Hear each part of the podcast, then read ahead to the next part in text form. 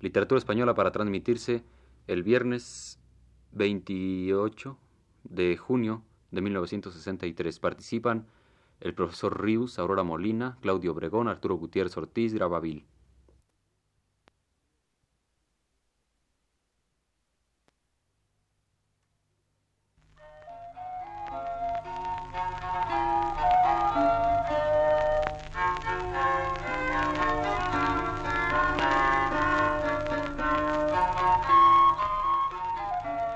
Tardes, amable auditorio. Radio Universidad de México presenta Literatura Española, un programa a cargo del profesor Luis Ríos.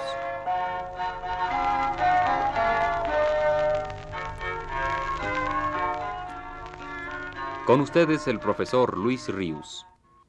Tras el comentario hecho a las poesías morales y encomiásticas de Quevedo el viernes pasado, y antes de detenernos, como lo haré la próxima semana, en sus poesías satíricas y festivas, creo de interés recordar hoy la imagen que de la personalidad y la obra de don Francisco y del medio ambiente que lo rodeó, traza en páginas admirables Azorín, el gran escritor contemporáneo que ha revivido en prosa tersa, expresiva, justa, a tantas de nuestras figuras ilustres de la Edad de Oro. Pocas veces su intento habrá sido logrado tan bellamente, tan aleccionadoramente al mismo tiempo, como en este caso de don Francisco de Quevedo.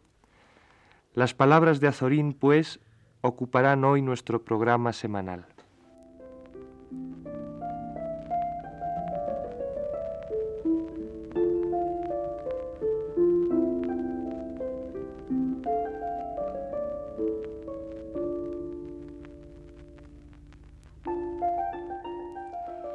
Hay en esta ciudad, Villanueva de los Infantes, una iglesia de piedra, una ancha plaza con soportales, caserones con patio de galerías en medio y escudos sobre la puerta, callejuelas llenas de tiendecillas de mercaderes, cortinales y huertos que lindan con la llanura desamparada, rojiza, que se extiende a lo lejos. Un día de 1621 ha entrado por una de las callejas del pueblo un pesado coche de camino, la ciudad en estos tiempos todavía bullía con el estrépito y el trajín de la vida. Hoy todo es silencio, paz y muros ruinosos. En aquel entonces los grandes caserones aún tenían sus puertas y sus ventanas abiertas. Hoy las puertas y las ventanas, con las maderas alabeadas, carcomidas, están constantemente cerradas. En aquella época, en la plaza, había un rumor de muchedumbre, y en las tiendecillas entraban y salían a la continua labriegos, artesanos y viandantes de los contornos. Hoy la plaza con sus soportales muestra el ancho ámbito desierto, y de las callejas han desaparecido los mercaderes. En el silencio, en tanto que calladamente los anobios van taladrando la madera y que las paredes poco a poco se desmoronan, se ven pasar, allá en lo alto, por el cielo de azul intenso, cielo sin lluvia para estas llanuras ardorosas, las nubes blancas, blancas. El coche de camino ha entrado por las calles con un estrépito de campanillas y de tablas y vidrios. Los vecinos han salido a las puertas. Bajo el ancho alero del tejado se ha asomado una viejecita. Ha avanzado el coche y se ha detenido en la plaza. Del carruaje ha bajado un caballero vestido con negra ropilla de terciopelo. Sobre el terciopelo en el lado izquierdo del pecho resalta roja la cruz de Santiago.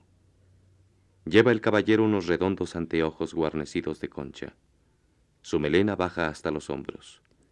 Se enyestan sus bigotes.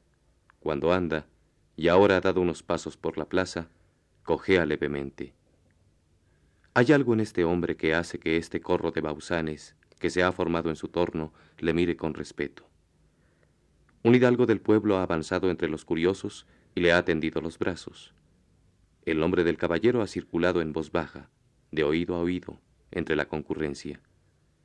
El viajero, después de un rato de charla, ha subido al coche. En su mirada, en sus movimientos, en sus gestos, hay un aire profundo de melancolía y de cansancio. Cuarenta años podrá tener ahora, sesenta diríamos que tiene por lo cansado. El pesado carruaje ha vuelto a emprender su marcha, y ya fuera del pueblo se ha perdido a lo lejos, en la inmensa llanura, camino de la torre de Juan Abad.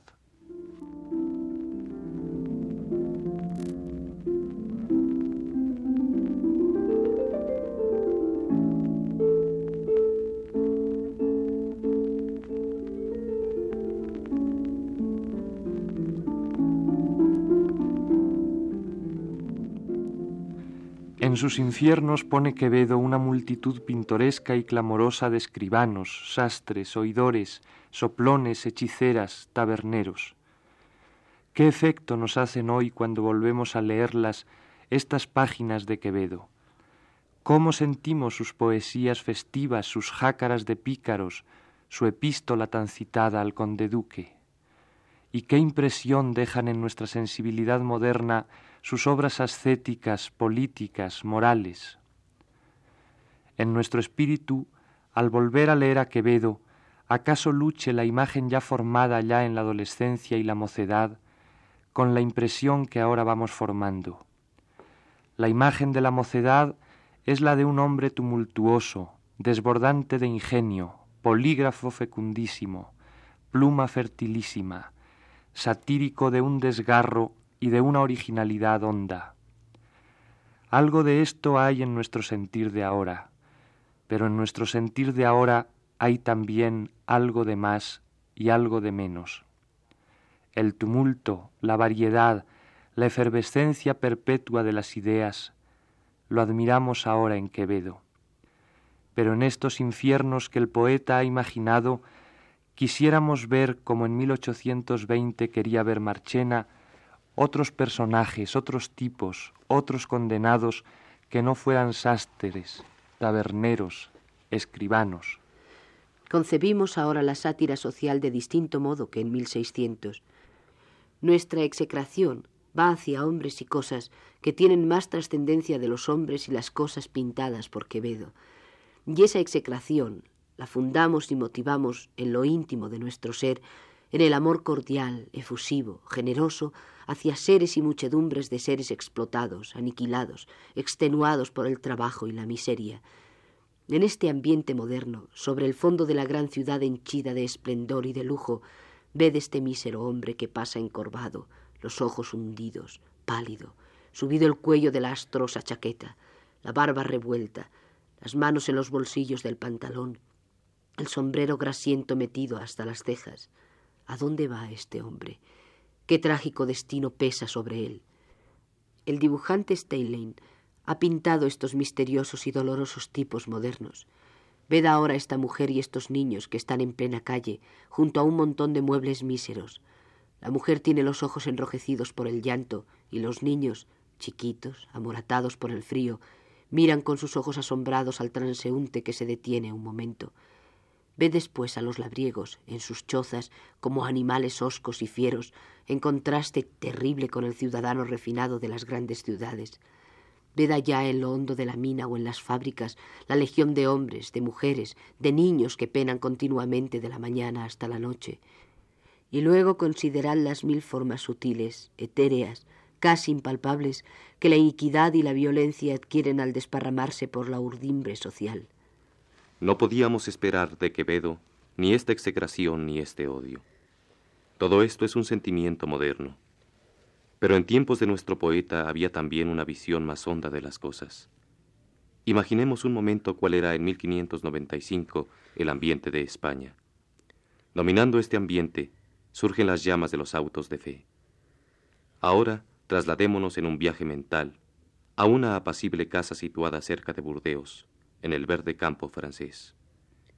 Aquí vive retirado un señor silencioso que ama el orden, la limpieza y los libros. Gusta este hombre de escribir sus impresiones. Y he aquí una frase, una sola frase, escrita por él en este año citado de 1595. Después de todo, es poner sus conjeturas a muy alto precio el quemar a un hombre vivo. Nada más. Pero en esa sola frase, en ese solo vocablo, conjeturas, cuánta hondura, cuánta independencia mental, cuánta modernidad, cuánta civilización. No puede separarse de nuestro espíritu, cuando leemos a Quevedo, nuestra visión moderna de la injusticia social. No podía tenerla el poeta en 1600 como nosotros la tenemos ahora. Pero sí cabía un poco más de piedad, un poco más de trascendencia, un poco más de exactitud en la investigación de las causas del mal.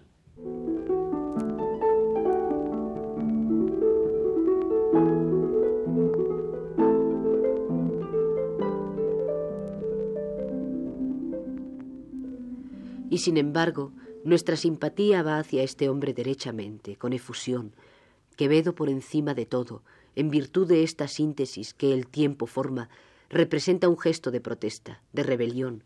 Ese solo gesto nos basta. A esa actitud de Quevedo a lo largo de los siglos vienen a juntarse los dolores y las persecuciones sufridas por el poeta. Hay también en Quevedo una nota que conmueve nuestra sensibilidad moderna y que vemos simbolizada maravillosamente en el Balzac y en el Pensador de Rodin. El esfuerzo mental, la tensión cerebral, la preocupación constante y obstinada por las ideas. No necesitamos más para colocar a Quevedo entre nuestros hombres dilectos. Vivió Quevedo por el cerebro y para el cerebro. Sufrió intensamente. De 1621 hasta ahora en que le volvemos a ver entrar en Villanueva de los Infantes han pasado veinticuatro años. Sesenta y cinco tiene ahora Quevedo. A lo lejos, por el llano raso y rojizo, vemos avanzar un pesado coche de camino. Viene de la torre de Juan Abad. Ha entrado por las calles de Villanueva y se ha detenido ante una modestísima casa. No ha parado delante de ninguno de estos caserones con escudo y con patio de columnatas, sí en la puerta de esta vivienda humilde. Del coche ha descendido un caballero con su negra ropilla y su cruz roja al pecho. Ya no hay atildamiento y postura en su persona. La barba la tiene sin afeitar de quince días y su cara está lacia y exangüe. No puede caminar solo el caballero. En brazos han tenido que bajarlo del coche. Días después, el 8 de septiembre de 1645, moría don Francisco de Quevedo.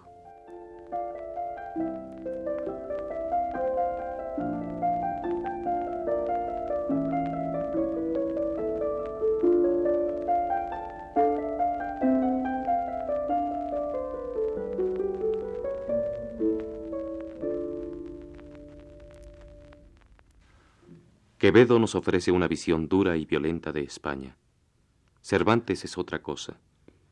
En aquellas de las novelas ejemplares que pudiéramos llamar exóticas, La española inglesa, La señora Cornelia, El amante liberal, etc., parece que unos asecillos de viva y clara luz, luz del Mediterráneo, de Italia, de Inglaterra, vienen a iluminar la severidad y osquedad castellana. Se experimenta un íntimo placer al sentir, a través de la prosa de Cervantes, en contraste con nuestras tierras altas, nuestras parameras, nuestros mesones desamparados en las campiñas solitarias, el claro mar latino, las alegres y próvidas hosterías italianas, el verde campo inglés. En Quevedo no hay ninguno de estos rayos de luz. Todo en él es severo, sombrío, hosco, de un duro y fuerte relieve. ¿Cuáles son los rasgos salientes de su España? Cuando hoy leemos sus libros, asociamos en el recuerdo a esta lectura impresiones recogidas en los avisos y papeles de la época y en los escritos de los economistas. Y he aquí sumariamente, en estilo telegráfico, que traduce mejor el sintético y cortado estilo de Quevedo, nuestra sensación de esa España.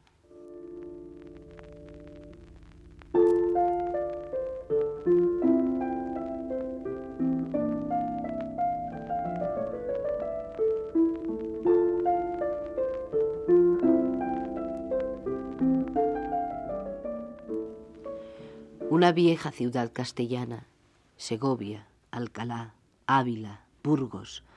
En la ciudad un caserón de cuadrados sillares. Sobre la puerta un ancho escudo. Balcones con espacioso soledizo y hierros forjados. Bolas brillantes de cobre en los ángulos del balconaje. En las maderas de los balcones, vidrios chiquitos y recios. Algunos sustituidos por lienzos, otros rotos y pegados con tiras de papel otros con un solo fragmento. Para que no entre por estos claros el viento está cerrada media puerta. Hace ocho meses se ha dado orden de reponer estos cristales rotos. El zaguán del caserón está empedrado de menudos guijarros. Hay pendiente del techo un farolón. No se enciende jamás. Tiene los cristales rotos también. Hace seis meses se ha ordenado que se ha compuesto el farol. Arriba se abre una espaciosa sala. Recio olor a vaho humano y humedad. Se ven armarios repletos de legajos, papeles de todas clases, papeles recios, papeles llenos de una escritura unida y chata, como una procesión de hormigas, papeles con negros y redondos sellos. En el fondo del salón un estrado. Sobre la tarima una mesa con tapete, recia escribanía de talavera. Salvaderas que arrojan con un ligero ruido limaduras de hierro sobre los recios papeles timbrados. Entran tres caballeros vestidos de negro, con anteojos de concha, y se sientan. Uno de ellos tiene la cara fina y pálida, de color terroso. Parece absorto en una visión interior.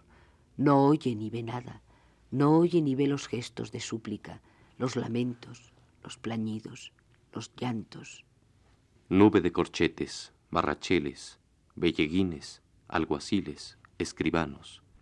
Marco Ocaña, Butrón, Gambalúa, Galloso, Gonzalo Geñiz, Maya, Escamilla, Juan Redondo.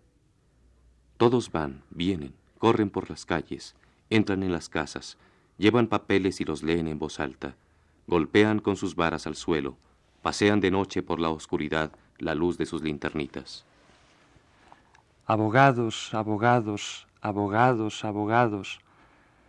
Una cárcel lóbrega y hedionda, algazara y vocerío de presos, juegos bárbaros, correazos, patadas, un coro de voces destempladas que entona la salve, en un rincón un hombre pálido con el pelo y la barba largos.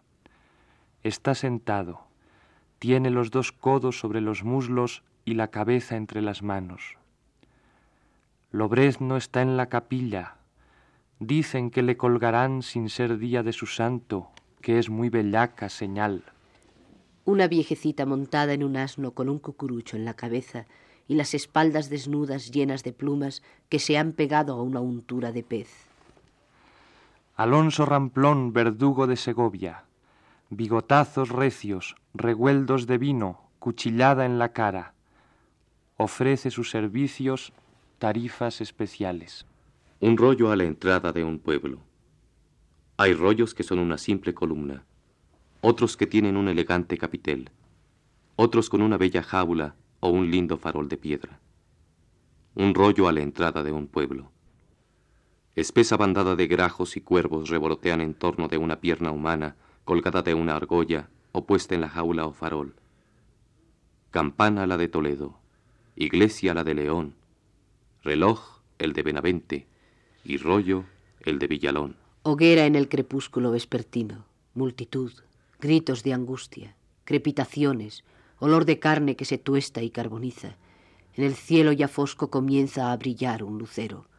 Campanitas que tocan en las Bernardas, en las Comendadoras, en las Calatravas, en los Mercenarios, en los Benitos, en los Franciscos, en los Jesuitas, en los Agustinos, en los Dominicos.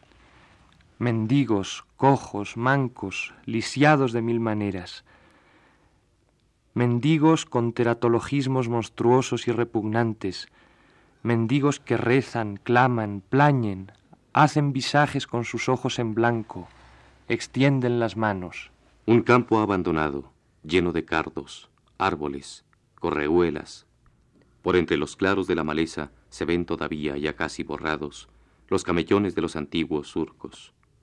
Sobre una loma, una casita sin puerta y con el techo hundido. Junto a ella, un pozo cegado. La cocina de una venta al lado de un camino. Rufianes, busconas. Llega un estudiante y pide de comer. Todos tienden la oreja al oír tales palabras y se disponen a saquearle. Mi amo, pues, como más nuevo en la venta y muchacho, dijo Señor huésped, deme lo que hubiere para mí y dos criados. Todos los somos de vuesa merced, dijeron al punto los rufianes, y le hemos de servir.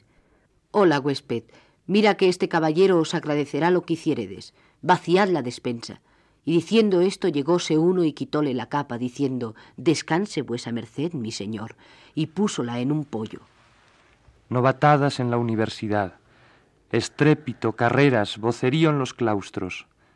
Un tropel de estudiantes rodea a un muchachuelo recién entrado y lanza sobre él una granizada de escupitajos. Los patios y las antesalas de palacio henchidos, abarrotados de pretendientes, hidalgos, escuderos, soldados, las pretinas llenas de papeles y memoriales. Un caballero que da una estocada a un hidalgo, ser inferior a él, porque no le ha tratado de señoría, en el Persiles y Segismunda de Cervantes, libro 1, capítulo quinto, un hidalgo trata a un caballero de señoría, pero el caballero, en vez de tratar de merced al hidalgo, le trata despectivamente de vos.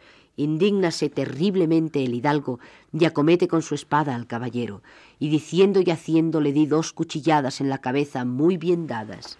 Soldados astrosos, rotos los vestidos, despeados, sin cobrar sus pagas ha mucho tiempo, y que marchan por los caminos en bandadas, de pueblo en pueblo. El departamento destinado en un teatro a las mujeres solas. Un caballero, para divertir al rey, que asiste al espectáculo, suelta de una jaula una porción de ratones. Confusión, espanto, sobresaltos, gritos, lágrimas, desmayos. El rey y sus acompañantes ríen a carcajadas.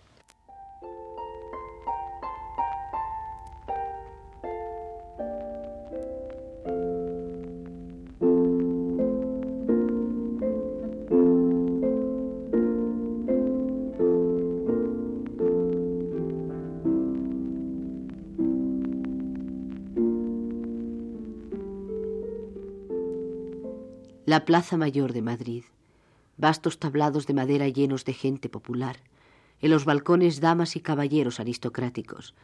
Se alancean toros, ruge la muchedumbre de entusiasmo y aplaude.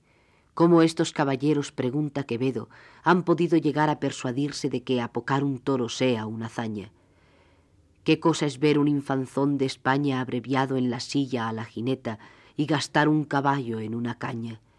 ¿Es este pasaje de la epístola al conde duque la primera protesta contra la barbarie taurina y el señoritismo flamenco? No. Hacia 1440 Hernando del Pulgar, en una de sus cartas, la dirigida a su hija monja, decía hablando de la diferencia que hay de ver los toros desde la tabanquera o en el coso.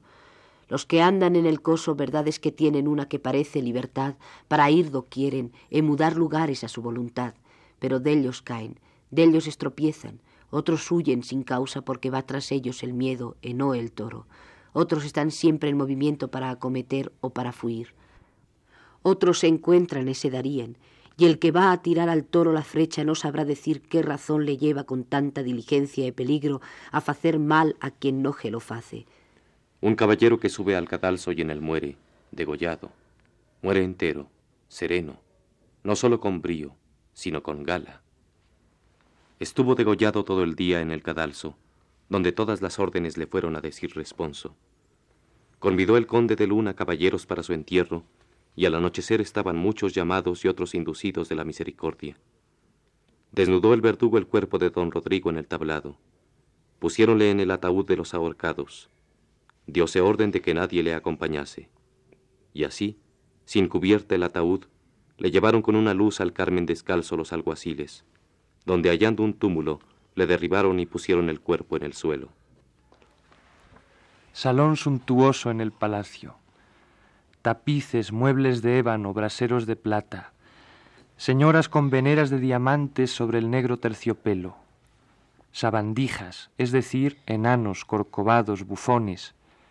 En el fondo, sentado bajo un dosel, un caballero de larga melena rubia y subidos bigotes se pone colorete para encubrir su palidez, aire triste y absorto.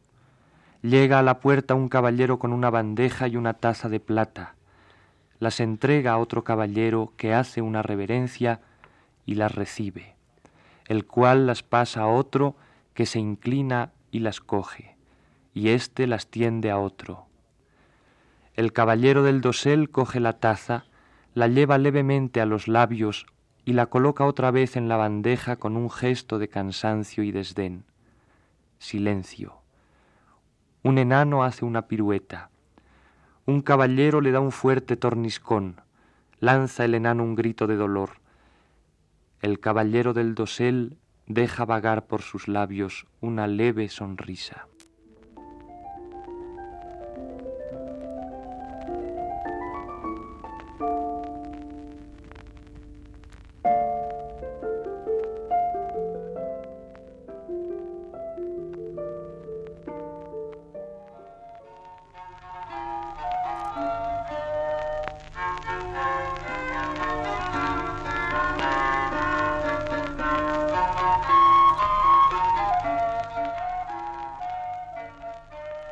Radio Universidad de México presentó Literatura Española, un programa a cargo del profesor Luis Ríos.